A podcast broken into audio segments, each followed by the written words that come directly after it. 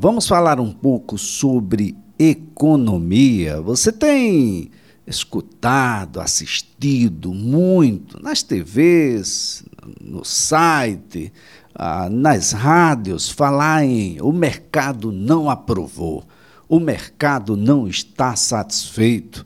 Olha, o mercado não recebeu bem as primeiras declarações do ministro Fernando Haddad, não recebeu bem as primeiras declarações daquele que é indicado para a presidência da Petrobras, não recebeu bem as declarações ah, daquele que está à frente da pasta da Previdência, o ministro Lupe. Mas quem é o mercado?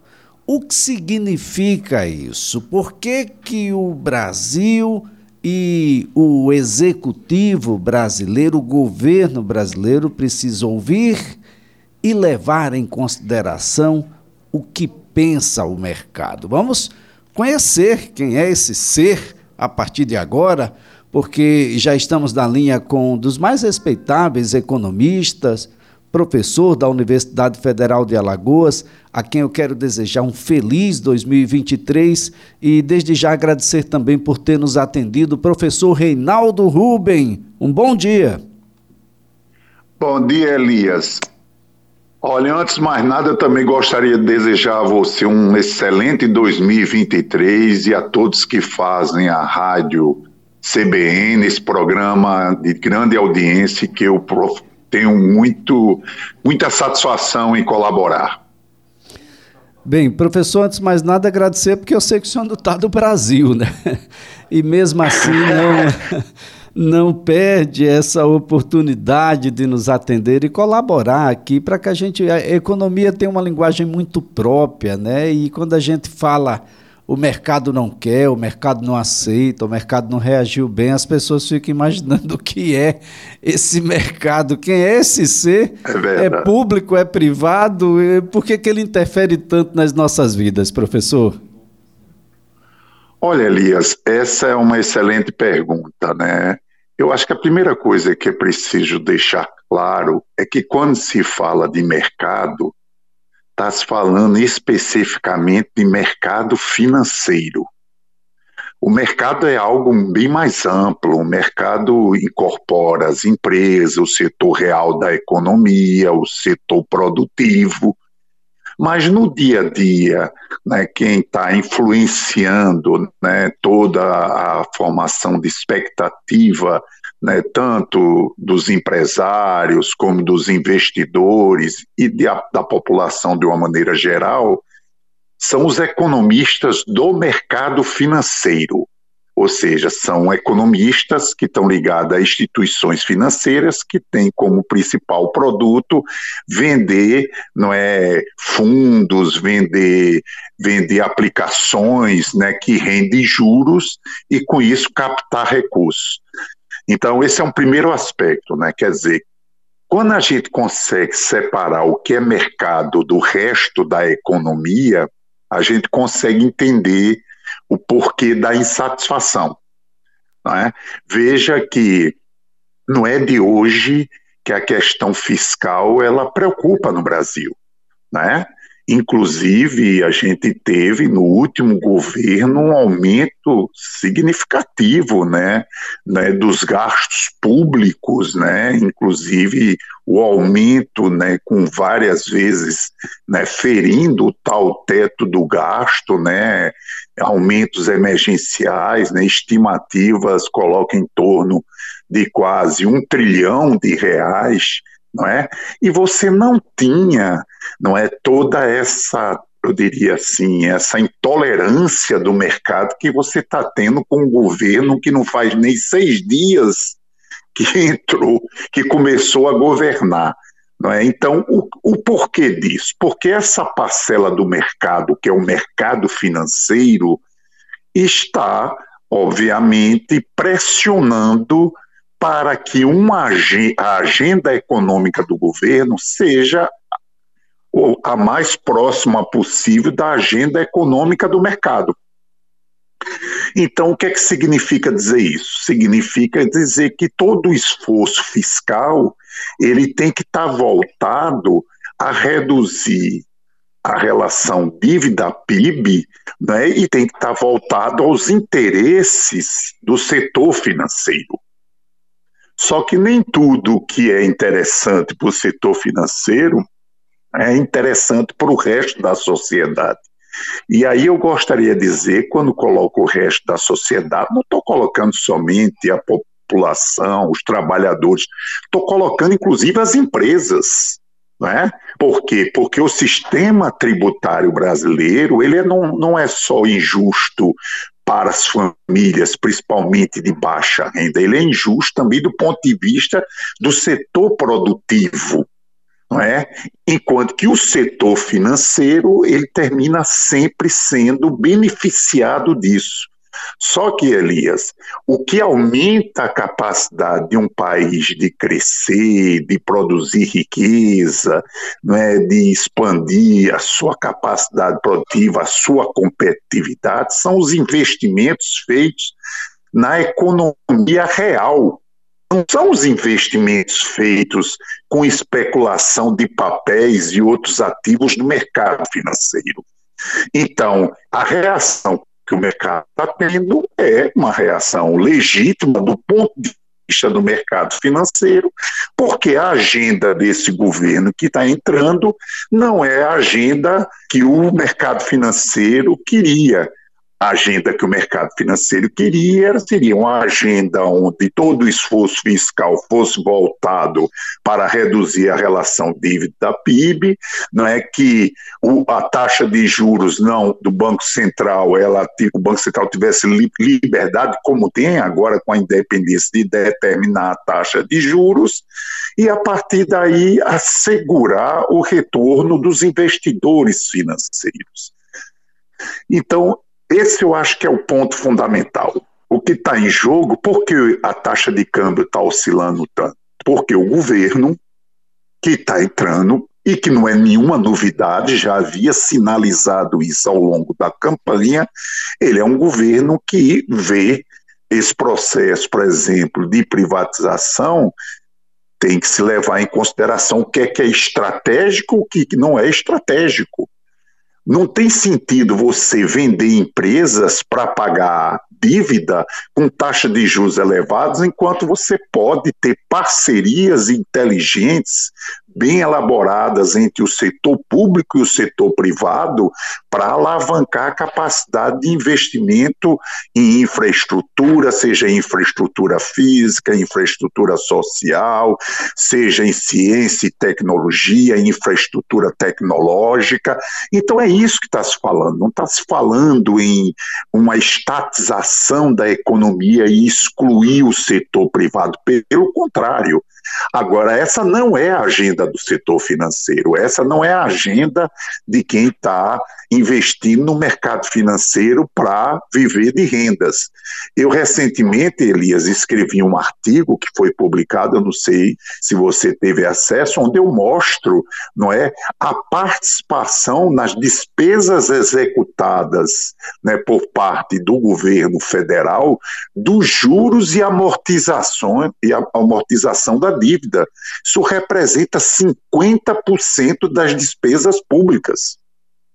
Aí, quando você vai para investimento, isso representa 1%. Até os salários né, dos funcionários, que é sempre demonizado como sendo o grande problema, representa 8,5% das despesas do governo. Agora tem subsídios, tem uma série de, de, de, de gastos que terminam beneficiando parcela é, da população e que muitas vezes essa própria parcela diz que há excesso de Estado na economia, né? Então, eu acredito que, na realidade, o que a gente está vendo agora no mercado financeiro é uma reação, é uma tentativa de gerar um, um certo uma certa pressão para o governo que está entrando no sentido de defender a sua agenda. Perfeito. E isso é uma coisa interessante, Elias, porque quando se fala em economia, e principalmente dentro dessa perspectiva do setor financeiro, se fala em economia como se todos os agentes na economia fossem, na realidade, tivessem os mesmos interesses. enquanto que a realidade concreta não é essa.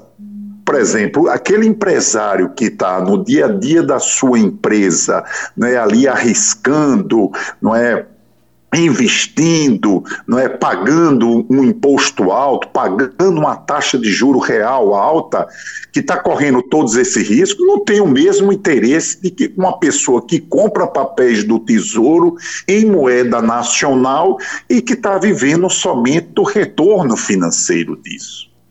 Então, são riscos totalmente diferentes, né? são interesses totalmente diferentes. Do mesmo jeito, quando você tem, por exemplo, perda significativa do poder de compra dos salários, não é? então isso termina levando a, a, as pessoas que recebem salários a tentar se organizar para aumentar, resgatar o seu poder de compra. Então, são interesses diferentes. E um governo ele tem que refletir esse, esse, a sociedade. Então, um governo que, por exemplo, compra a agenda do setor financeiro que a responsabilidade fiscal é somente economizar para fazer frente ao serviço da dívida, é diferente de um governo que diz: olha, a gente precisa ter responsabilidade fiscal. Ninguém está dizendo que é para gastar irresponsavelmente, que é para na realidade, não ter compromisso com a estabilidade fiscal, mas é preciso também que a sociedade ela possa na realidade receber os frutos disso. Então é preciso ter responsabilidade social também. Então, Esse, essa é uma luta, né, pelo professor? contrário. Essa é uma luta muito grande, porque há uma outra sobrevivência aí que é a política, que advém da satisfação, do acolhimento daquilo que na prática se materializa para a sociedade, professor. É exatamente isso.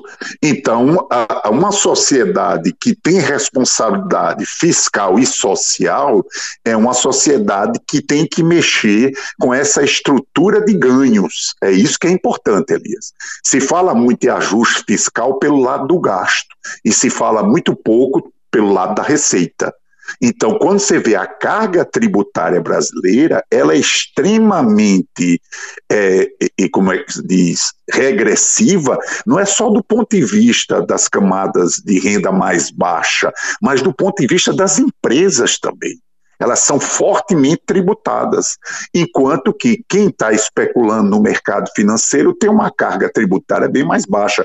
Isso precisa ser corrigido, tanto o imposto do, do ponto de vista de consumo, como o imposto do ponto de vista de renda e riqueza. O, o Isso está sendo sinalizado por esse governo que está entrando. O senhor acredita então, que ele é vai. É importante ver que não tem razão para se ter uma taxa de juros maior do mundo em termos reais, quando tem uma taxa de inflação que está caindo, não é, em função de um risco fiscal que, diga-se de passagem, Elias, é polêmico, mas 99,9% da dívida brasileira é em reais.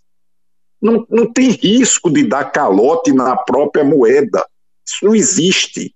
Então, o que há é uma pressão, obviamente, uma disputa pelo orçamento público, onde, se houver, por exemplo, tanto uma reforma fiscal como uma regra de gasto que possa contemplar né, e preservar os investimentos para melhorar o perfil de distribuição de riqueza na economia, Elias, quem vai inclusive se beneficiar muito disso será justamente o setor privado, não o setor financeiro necessariamente, mas o setor produtivo, na medida em que você sabe que a, o efeito multiplicador dos gastos nas famílias de baixa renda, até mesmo porque a capacidade de poupança é muito pequena, é muito forte na economia. Então, quando você injeta recursos nessa camada de renda mais baixa, e ela transforma isso em gasto, então isso estimula a economia. Do mesmo jeito, quando se realiza investimentos em infraestrutura. Então, o que está se falando, Elias, é um modelo de desenvolvimento, um modelo que contempla a sociedade como um todo, e não um modelo voltado só para o mercado financeiro. Isso não tem nada a ver com comunismo, isso não tem nada a ver com socialismo, isso tem a ver simplesmente dentro dos marcos de uma economia de mercado, uma economia que possa possa melhor distribuir a riqueza. Claro que isso conflita com o interesse no mercado financeiro, mas não necessariamente eu diria, e a realidade pode vir a mostrar isso, conflita com os interesses do setor privado produtivo.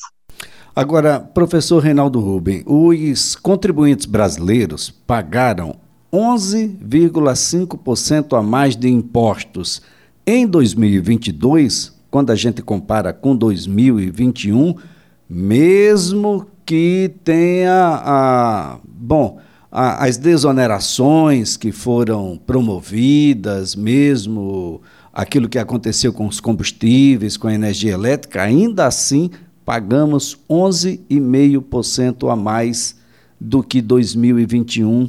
Esse é o saldo de 2022 acima dos 2 trilhões 890 bilhões de reais, a expectativa desse ano é de crescimento. Agora, há uma preocupação. O censo, que está aí em vias de ser encerrado, está levando o país a encolher. E os municípios estão encolhendo. Isso tem uma relação direta com o Fundo de Participação dos Municípios. Essa é uma preocupação que o governo federal tem que olhar com olhos um pouco mais atentos porque senão a gente pode ter uma quebradeira geral por aí? Olha, Elias, eu acho que esse é um ponto muito importante, né? Do ponto de vista fiscal, e aí eu falo tanto do lado do gasto como do lado da receita, é com certeza uma série de distorções precisarão ser corrigidas. Né? Uma primeira distorção importante do ponto de vista do gasto, que vai aumentar muito a eficiência, é a revisão de uma série de subsídios, não é? inclusive sem nenhuma contrapartida do ponto de vista de resultados. Então, isso é um aspecto extremamente importante. É preciso aumentar a eficiência do gasto, é preciso, de fato, né, fazer com que os recursos públicos sejam alocados e gastos de forma eficiente e buscando a melhoria do bem-estar da sociedade como um todo. Do ponto de vista da receita, é aquilo que eu estava te falando. Você tem uma distorção tributária no Brasil, não é? A carga é elevada, mas a distribuição dessa carga é totalmente desigual. Ela penaliza fortemente o setor da sociedade de mais baixa renda e o setor produtivo, porque ela incide fortemente sobre consumo mais de 50% tem a ver com consumo e produção. Já quando você vai para a, a, a, renda e a, o patrimônio, é, há um, um, um, essa regressividade, ela também se mostra presente por conta justamente que as camadas de mais alta renda terminam se beneficiando. Agora, essa questão da distribuição dos recursos com os entes da federação, isso é muito importante, Elisa. Veja o que está acontecendo. Você tem tido depoimento de vários secretários da Fazenda quando o governo, em junho do ano passado, decidiu fazer aquela desoneração dos combustíveis. Né, baixando o ICMS para 17%, né, o, o, o que a implicação que isso vai terminar tendo sobre a receita dos estados. Então, isso em algum momento vai ter que ser renegociado com o governo federal. E veja que não foi fácil o governo que está entrando mexer nisso, porque combustível é, é algo que tem num país onde é, basicamente o transporte é feito via rodoviária, isso tem um peso importante né, nos insumos, enfim. Então, essa questão aí vai ter que ser analisada, que como vai ser retirado esse subsídio que gerou uma queda artificial da inflação foi beneficiado pelo fato da, do petróleo cair no nível internacional, mas gerou uma queda artificial, e isso a gente está percebendo claramente.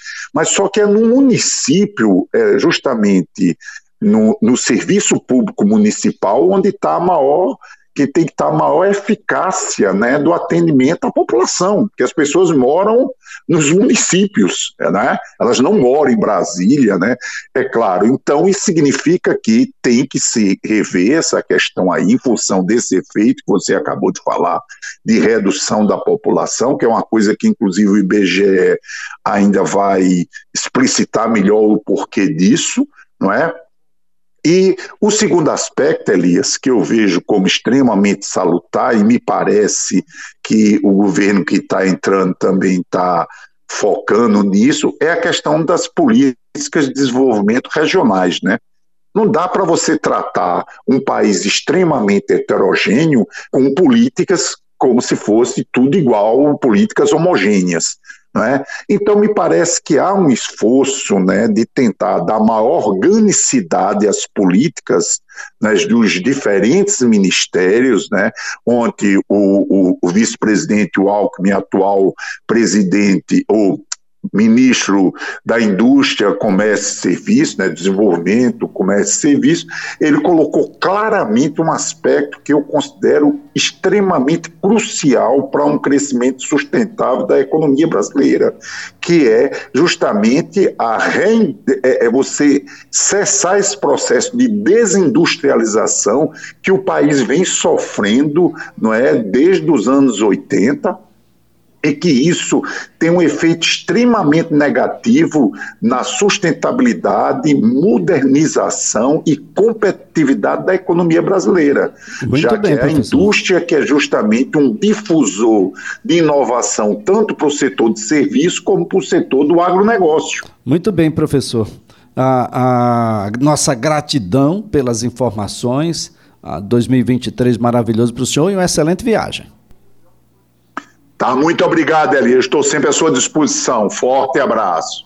Olha, nossa conversa aqui foi com o professor Reinaldo Ruben, economista, professor da Universidade Federal de Alagoas, que no finalzinho da sua fala aí deixou muito claro né, a pretensão de Geraldo Alckmin, que já foi por quatro oportunidades governador do estado de São Paulo, conhece muito bem ah, um segmento mais complexo dessa necessidade de uma reforma na indústria brasileira, a inserção de novos segmentos, a necessidade da gente ser de fato mais competitivo e isso tudo faz com que ele agora se volte ao parque industrial brasileiro, da necessidade da gente a começar a fazer aquilo que não fez. Aliás, houve um processo inverso da década de 80 para cá, e isso passa pelo período militar também de, uma, de uma queda nessa no parque, né, na modernização do parque industrial brasileiro, e tudo isso traz